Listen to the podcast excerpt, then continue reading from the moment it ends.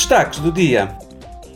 No início desta semana, a Presidente do Parlamento Europeu, Roberta Metsola, esteve em Auschwitz, na Polónia, onde recebeu o Prémio Rei David da Associação Judaica Europeia como reconhecimento pelo seu apoio à comunidade judaica na Europa. A Presidente Roberta Metsola participou numa cerimónia de homenagem às vítimas do Holocausto no antigo campo de concentração e deixou uma coroa de flores no Muro da Morte.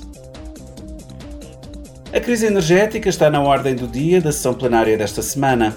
Amanhã, o Parlamento votará uma proposta de lei que obrigará os Estados-membros que apresentem um plano de recuperação e resiliência a incluírem medidas para poupar energia, impulsionar a produção de energias limpas e diversificar o seu aprovisionamento energético.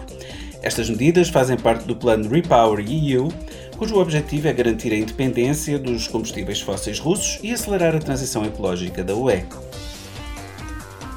Ontem, o relator da Comissão de Inquérito para investigar a utilização do software espião de vigilância Pegasus e equivalentes apresentou uma primeira versão dos seus resultados. Desde a sua criação em abril deste ano, esta comissão parlamentar já encomendou estudos, organizou audições com peritos e missões de recolha de informações a Israel, à Polónia, à Grécia e Chipre.